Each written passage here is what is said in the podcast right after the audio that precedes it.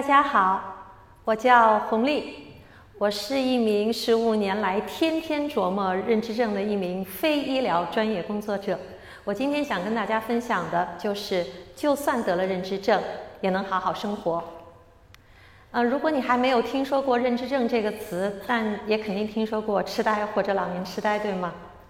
随着人口老龄化，痴呆这个词对很多人、很多家庭来说都已经不再陌生。在全球，现在至少有五千五百万人得了痴呆。那在中国，这个数字已经超过了一千五百万，有几千万个家庭成员正在陪伴着他们的亲人，走在属于他们的特殊旅程之上。这个呢，是我小时候的一张照片。我是出生在上海的，我很开心这次有机会回来。然后是会是被我的外公外婆带大的。他们给了我很多的爱和很好的教育，让我至今充满感激。但是在上个世纪九十年代的时候呢，我的外婆就出现了明显的记忆衰退的迹象。嗯，后来到了十年之后，她被确诊为痴呆。二零零七年的时候，外婆因为痴呆过世了，所以我是一名痴呆老人的孩子。外婆去世以后呢，我就开始专攻认知症照护，我就想把这件事情给搞明白。那后来的十五年的时间里头呢，我一直不间断的在给中国的认知症家庭，就痴呆家庭哈，和他们的照料者来提供疾病的信息和照护的知识。所以今天我也想把我知道的告诉给大家。痴呆这个词其实已经叫了很多年，那目前呢，它依然是医学的标准术语，全称叫做痴呆综合征。啊，坊间坊间的啊俗称哈，就叫做老年痴呆症。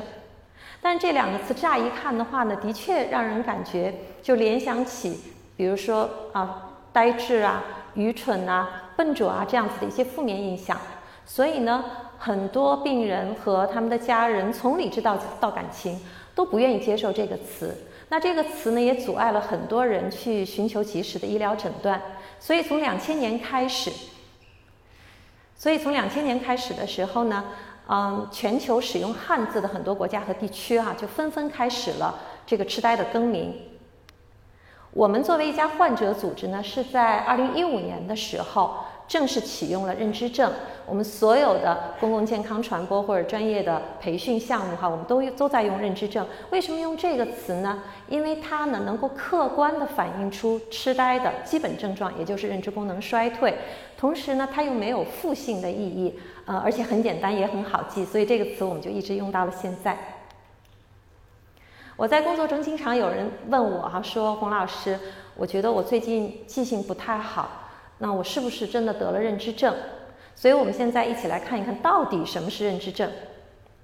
认知症说的是一种或者多种认知功能衰退，进而影响到日常生活和工作的症状，可能是记忆减退、学习能力下降，可能是语言的理解和表达出现了困难，也有可能是判断、思考、解决问题的能力下降。当这些现象已经影响到一个人的日常生活的时候，哈，认知症就算光临了。所以，我们回到刚才的那个问题，啊，记性不好是不是久了得了认知症？答案是什么？不一定，对吧？因为我们要看这个记忆减退是不是已已经影响到了他的生活。那么，在这种时候，这是一个警示，告诉我们我们的脑功能可能出了一些问题。最好的做法就是及时寻求医疗诊断。看一看到底是什么原因导致了记忆下降。很多人的印象里，得认知症的都是老年人。的确，认知症的发作与年龄的增长是高度相关的。在六十五岁以上的人群当中，每隔五年发病率就要翻将近一倍。八十五岁以上的时候呢，有认知症的比例就会超过百分之三十。正是因为和年龄高度相关，所以有的人就会认为说。哎呀，认知症就是衰老的自然的一个结果。年纪大了以后，记性不好，思思考有问题，啊，变糊涂，可能是正常的。其实真的不是这样子。大家想一想，如果认知症是衰老的自然结果的话，那岂不是我们每个人老了以后都会得认知症？事实当然不是这样。这是股神巴菲特在搞怪啊，真的太皮了。那现在他已经九十多岁了，依然在一边工作一边享受生活。其实，在我们身边有很多年长者，即便到了高龄哈，也依然心智敏锐。所以呢，认知症并不是衰老的自然结果。如果要是真的这么想的话呢，很多老年人就错过了及时寻求医疗诊断、治疗和得到干预的最佳时机。同时，我们也要知道，认知症并不仅仅影响老年人。在座各位，我不知道有没有看过科幻作家韩松老师的作品哈？韩松老师呢是在五十七岁的时候被确诊为认知症。然后今年年初的时候，我们北京啊有一家医院宣武医院哈，诊断出了一名全球最年轻的，仅有十九岁的阿尔茨海默病型的认知症患者。当然，十九岁就得认知症是极为罕见的，所以在座的年轻人根本不必担忧。但是像韩松老师那样子啊，五十多岁就得认知症的，其实真的不在少数。医学研究告诉我们，至少有百分之五的人，他们是在六十五岁以前就发病了，也就是在进入老年期之前，哈，认知症就发作了。所以，认知症真的不是老年人的专属。认知症的成因非常非常的复杂，有遗传风险因素，有生活方式因素，比如说抽烟。我刚才听到讲者是讲酒，哈，我这里说酗酒，抽烟酗酒。呃，然后久坐不动，吃垃圾食品，长期处于慢性压力之下，那这些都是生活方式的因素，包括贫穷。那还有一些是环境风险因素，比如说，你们为什么笑了？是因为贫穷吗？真的贫穷会带来很长时间的慢性压力，这个对脑会造成持久性的损伤的。那我接下来说环境因素，比如说空气污染。比如说食品安全的问题，所以这么多的风险因素累加在一起，让我们的脑不堪重负，所以认知症就是一个脑损伤的一个结果。同时呢，医学研究还告诉我们，有一百多种疾病或者医学原因导致一个人出现脑损伤，进而发展成认知症。大家肯定都听说过阿尔茨海默病，对吧？有百分之六十以上的认知症人士实际上都是阿尔茨海默病。那其他常见的类型呢？有血管性认知症、路易体认知症、额颞叶认知症。这个时候，这这个地方，我想强调的一点啊，及时诊断真的是非常非常重要。因为有一些由于医学原因所导致的认知损伤，是有可能通过及时的干预进行扭转的。比如说营养素缺乏，比如说酗酒导致的酒精型脑损伤。比如说药物的副作用，这里我想特别提醒，因为老年人群当中啊，多重用药的情况非常常见。什么叫多重用药呢？就是说他常规的用药啊，平时吃的药呢，至少达到五种，这就叫多重用药。如果他吃的药超过十种，叫做超多重用药。老年人现在服用的很多药物，实际上是有可能导致永久性的认知损伤的。所以，如果比如我们身边的长辈啊、亲人啊要去看医生的话，你一定要提醒说，去看医生的时候要带上一个完整的目前他服用的所有药物的清单。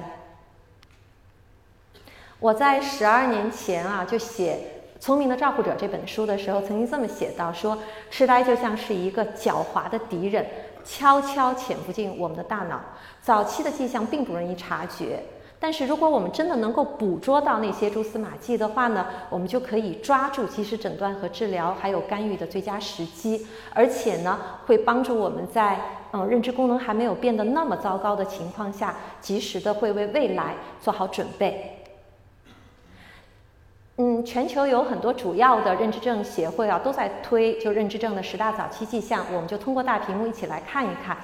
记忆减退是最常见的，几乎有百分之五十以上的认知症人士最早出现的就是记忆减退的问题。我们在生活中可以发现的一个迹象是什么呢？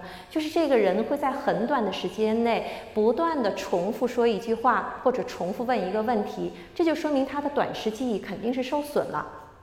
第二个是做不好熟悉的事情，我的外婆就是一个例子。我记得小时候过年哈，她能一个人做出我们全家几天几夜都吃不完的菜。但是她得了认知症以后呢，她连做一道简单的炒青菜就会放好多次盐，就以前非常熟悉的生活任务，她现在做不了了。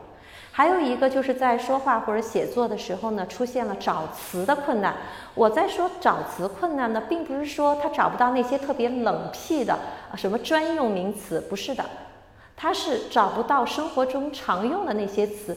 比如说，他实在想不起来“冰箱”这个词怎么说，他就会说那个放吃的东西的地方，或者干脆就这个这个那个那个，用这样的方式去代替。所以大家看过这十大早期迹象以后，有一点要记得是什么呢？如果我们身边的人，不管是长辈还是朋友，哈，嗯，问我们说，哎，跟他跟我们来表达说他们在记忆或者思考问题方面的一些担忧，哈，我们千万不要说，哎呀，没事的，老了都这样，或者就说，怎么可能呢？你那么聪明的一个人，怎么可能得痴呆呢？其实他们的担心需要得到聆听和重视。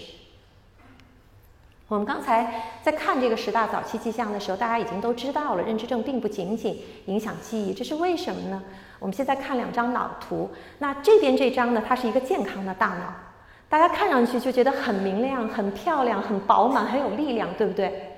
然后这边这个呢，是一颗阿尔茨海默病的大脑，嗯，它属于一个五十九岁的一位女性，那大家就可以看到是这种有那种支离破碎的残缺感。就是因为认知症导致认知症的疾病，哈，它破坏了我们不同的脑区，所以造成了不同的功能损伤。这个是什么呢？大家看到地面上是一块黑色的地垫，是吗？但是在有一些认知症人士的眼里，这个看上去就像一个黑洞。其实他们的眼睛是正常的。但是呢，他们的视觉皮层，也就是解读视觉信息的这个脑区呢，受到了损害，所以他们看到的东西和我们看到的已经是不一样了。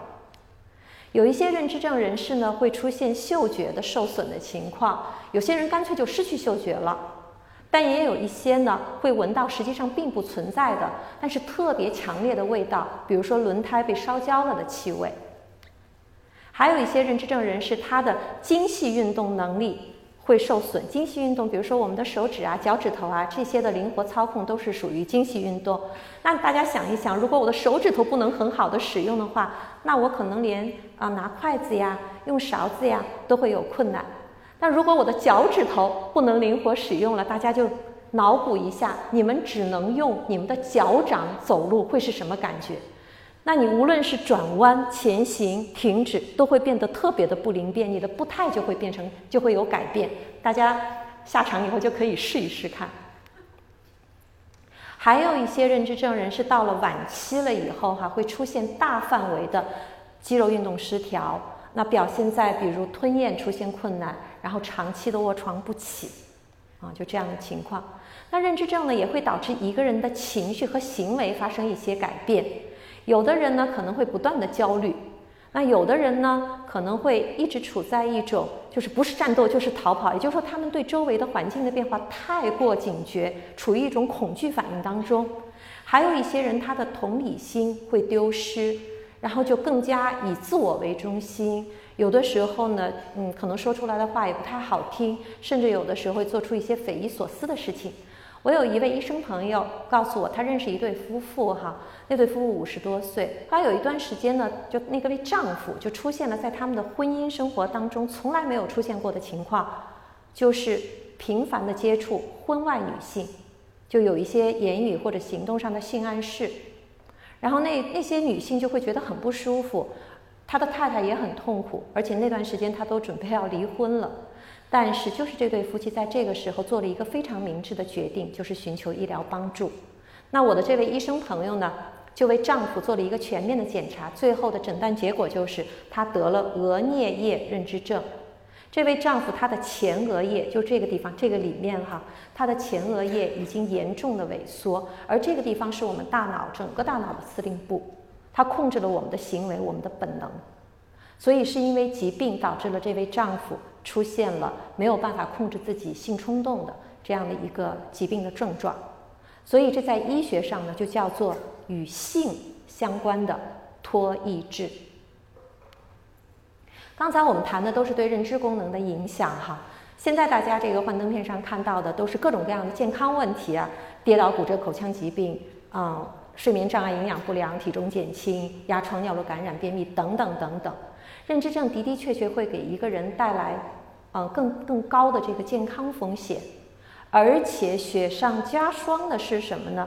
当他们在经历这些病痛的时候呢，他们又没有办法用语言很清楚的表述。想象一下，这本身就是一个巨大的痛苦。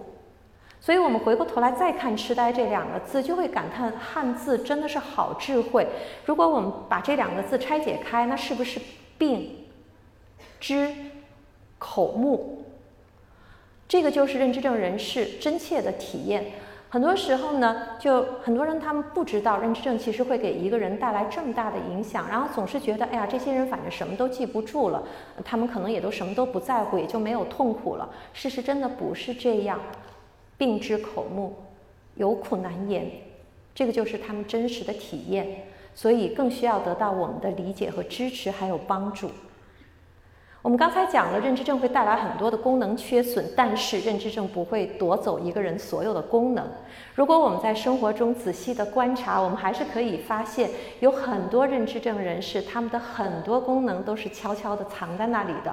比如说做事情的技能，也就是大家看到的程序性记忆；比如说几十年的生活经验给他们带来的这种直觉和敏感；比如说他们体验情感和爱的能力。这位是成都的周妈妈，她是在十年前，二零一三年的时候被确诊为中度的认知症。确诊以后，他们家人做了什么事情呢？就是鼓励她积极的参与家庭生活。大家可以看到，无论是帮厨，还是啊洗碗，还有剥辣椒，哈，她都一天一就是当她在参与这些生活的时候，就变得特别的开心。那去年年底的时候呢，周妈妈成功的战胜了新冠病毒。然后这张最后一张照片，大家看到的呢，是他就前几天的那个照片。所以确诊十年后的今天，他依然保持着非常好的生活自理能力和快乐的心境。他已经成为了养老社区里面的一个老宝贝。那接下来呢，我想为大家播放一段视频。这个视频呢是二零一四年的时候啊，二零一四年母亲节的前一天，发生在美国的一个真实故事。我们一起来看一看。Remembering 60 years back is hard for anyone, but for Melvin Cameron, the guru of these pictures, it's a special challenge. Did I invite you to marry me, or did you ask me? No, no, you asked me. Oh, was that right? Melvin was diagnosed with Alzheimer's three years ago. Some of that's kind of lost. For his wife, Doris, it's been hard to watch. But she said something happened recently to remind him that the man she fell in love with is still there. It's special because even though the mind doesn't remember everything, the heart remembers. Okay. It happened the day before Mother's Day, when Melvin, who normally needs help just walking around the block, turned up missing. See a white male by the name of Melvin Anaheim. Police dispatch here in Little Rock, Arkansas put out the call. He left the house walking approximately 40 minutes ago. They eventually found him two miles from his house. Police say they get these calls every once in a while of an Alzheimer's patient out wandering aimlessly. But this one was different. When the officers approached Melvin, they said it's clear. He was a man on a mission. It was absolutely a moment of clarity for him. Sergeant Brian Grigsby and Officer Troy Dillon say even though Melvin didn't know his address or where he'd come from, he absolutely knew where he was going. He, was pretty adamant that he wasn't going home until he got those flowers. Flowers? That's what he wanted. He wanted flowers for his wife because uh, tomorrow was Mother's Day. Melvin had bought flowers for his wife every Mother's Day since the birth of their first child, and he wasn't going to disappoint her now. We had to get those flowers. We had to get them. I didn't have a choice. So after telling dispatch they were taking the man right home, the officers secretly stopped by the grocery store. Surveillance video shows them helping Melvin pick out the flowers. And when Melvin came up short at the register, look who slipped the cashier the difference. Meanwhile, back home, a very worried wife was about to get the gift of a lifetime. As he came up those steps, and I saw the roses and the smile on his face, and I just broke inside. I just said, thank you, thank you, because I saw his heart. Amazing what's possible when love becomes an instinct.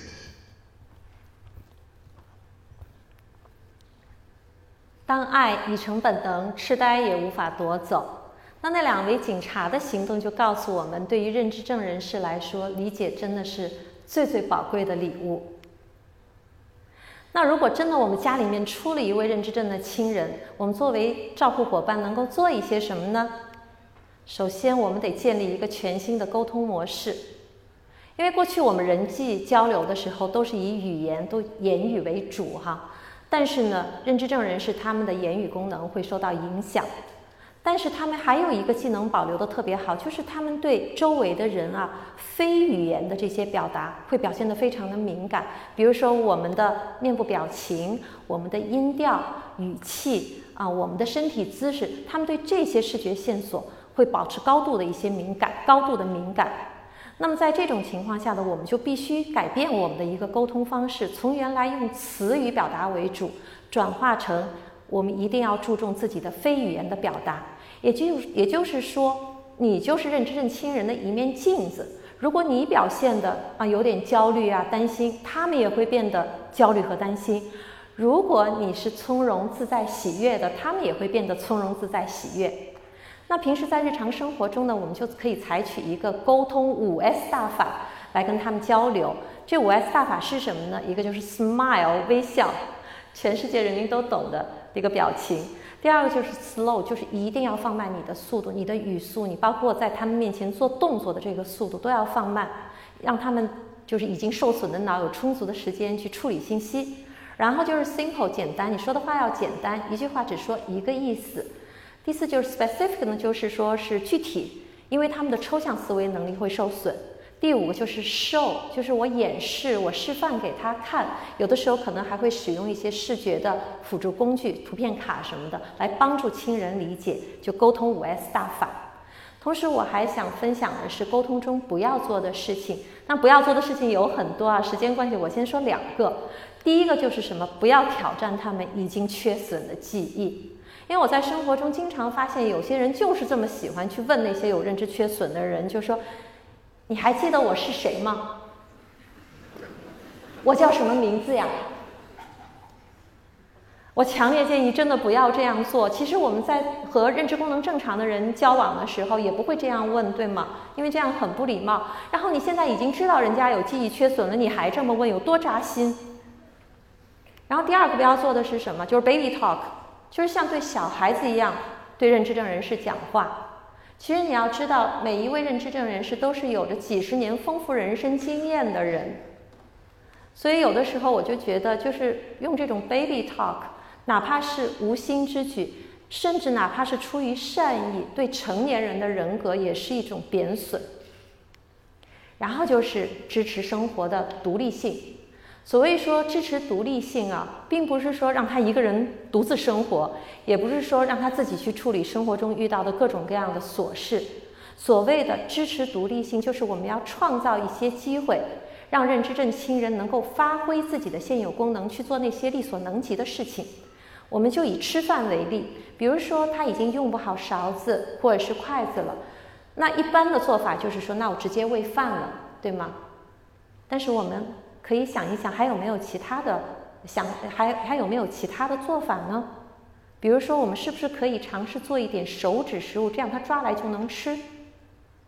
然后有的时候他的确要使用筷子和勺子，那怎么办呢？我们就可以看到图片上的这个示范，因为就算他的手指头精细运动能力受损，但他整个的手还是可以抓握，他的手臂也可以这样移动。那在这种情况下呢，我就可以握住他的手，然后让他的手就抓住我的手，我呢用我的手指替代他的手指来拿出些筷子或者是勺子，让他引导着我一口一口的吃东西。所以这就叫做什么呢？支持独立性。我不是替代他去做这件事情，我们是一起做事情。伟大的儿童教育家玛利亚蒙台波利呃蒙台梭利博士曾经说过：“你替我做的每一件事，就是夺去我做这件事的能力，请帮助我，让我自己做。”所以这句话跟所有的照顾伙伴来共共勉。然后就是尊重意愿和选择。你可能乍一看说尊重有什么难的吗？这不是呃大家都在做的吗？但是在真实世界当中，其他人替认知症人士拿主意的情况比比皆是。他知道他的诊断结果吗？他知道他吃的都是什么药吗？如果他入住的养老机构有没有机会参与制定自己的照护计划？在养老机构生活的时候，他有没有权利啊根据自己的作息习惯选择睡觉和起床的时间？答案往往都是否定的。所以，作为照护伙伴，我们得在生活中有意识的去创造一些机会，给他们提供选择。比如说，我们要吃早饭了，我们可以先问一问：哎，今天早晨你想吃馄饨还是想喝豆浆？比如在洗澡的时候，可以问一问说：哎，想先洗前面还是先洗后面？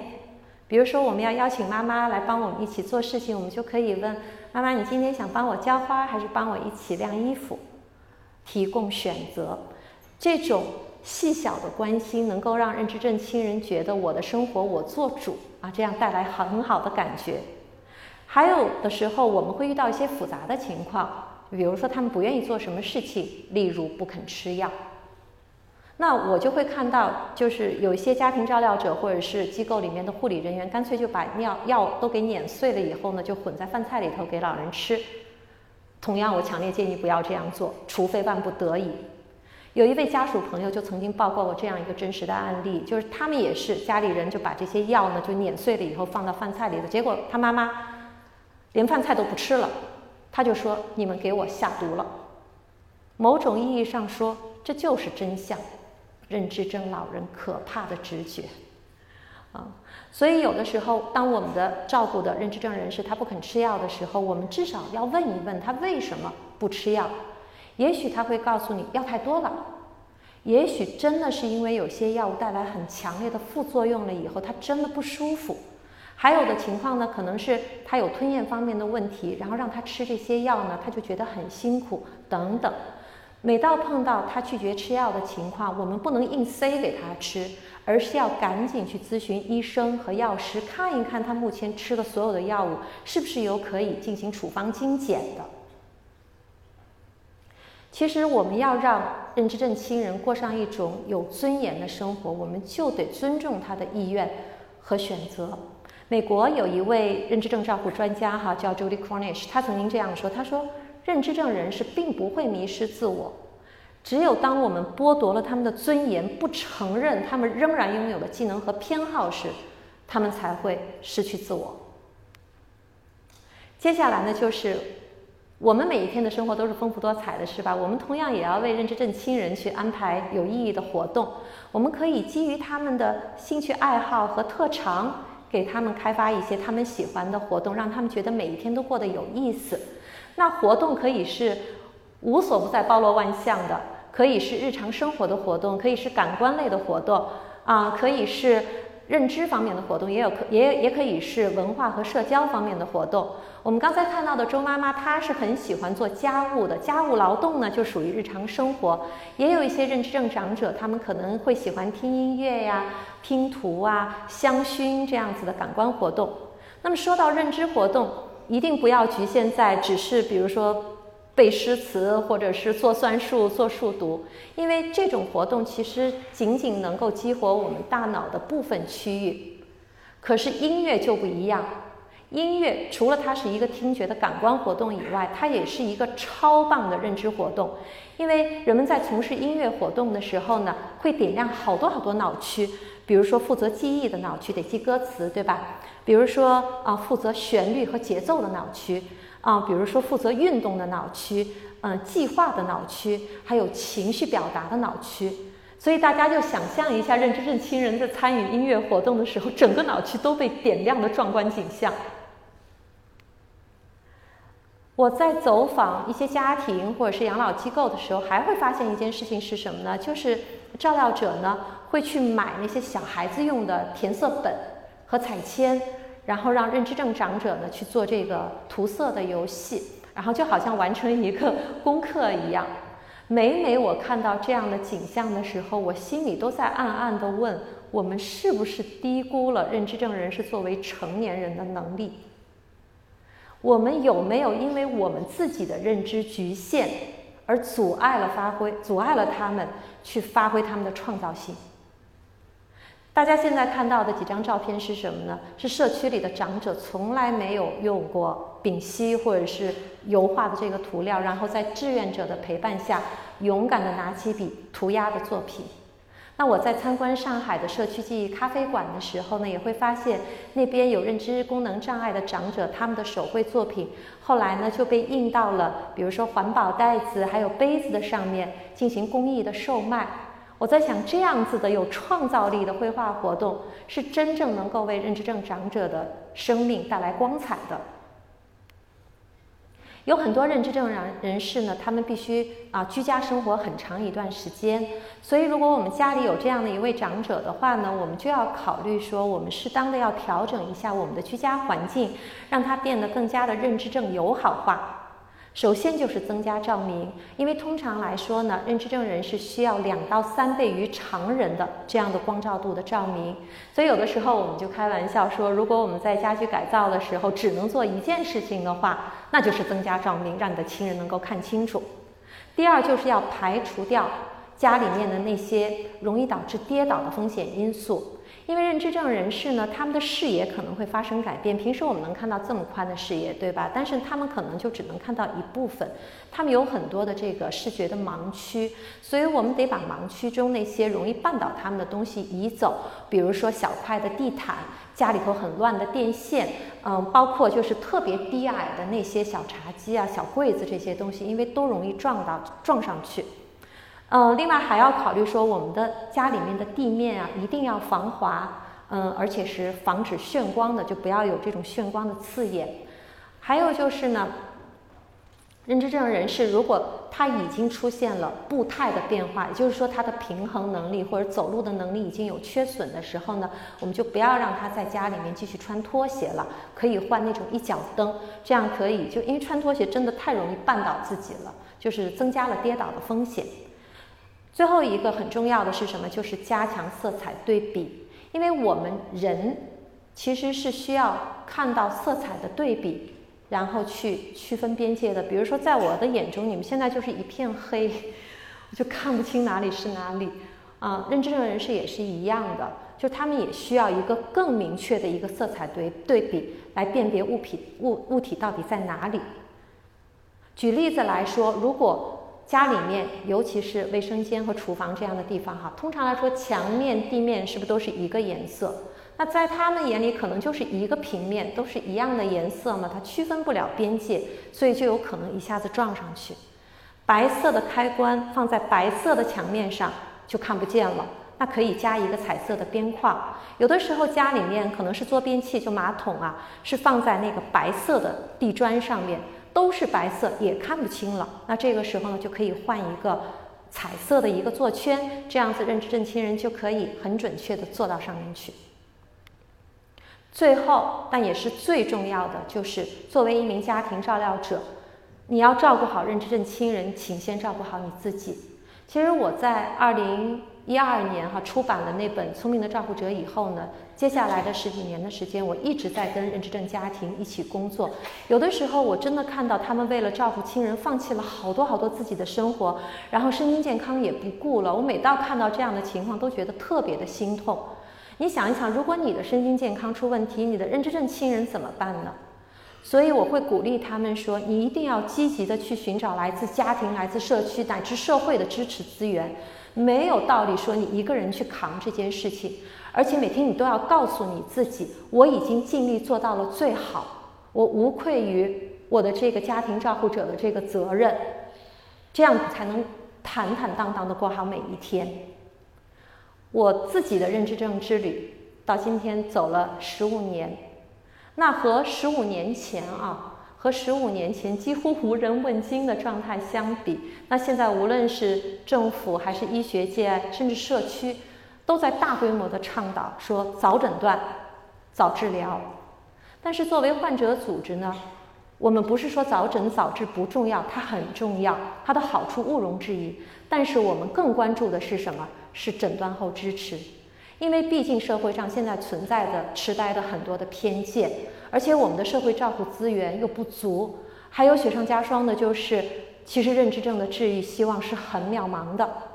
所以，当一个家庭接到面对这么一个改变生活历程的这么一个诊断的时候，难免就会有焦虑、抑郁、痛苦、无助，甚至绝望的这个情绪。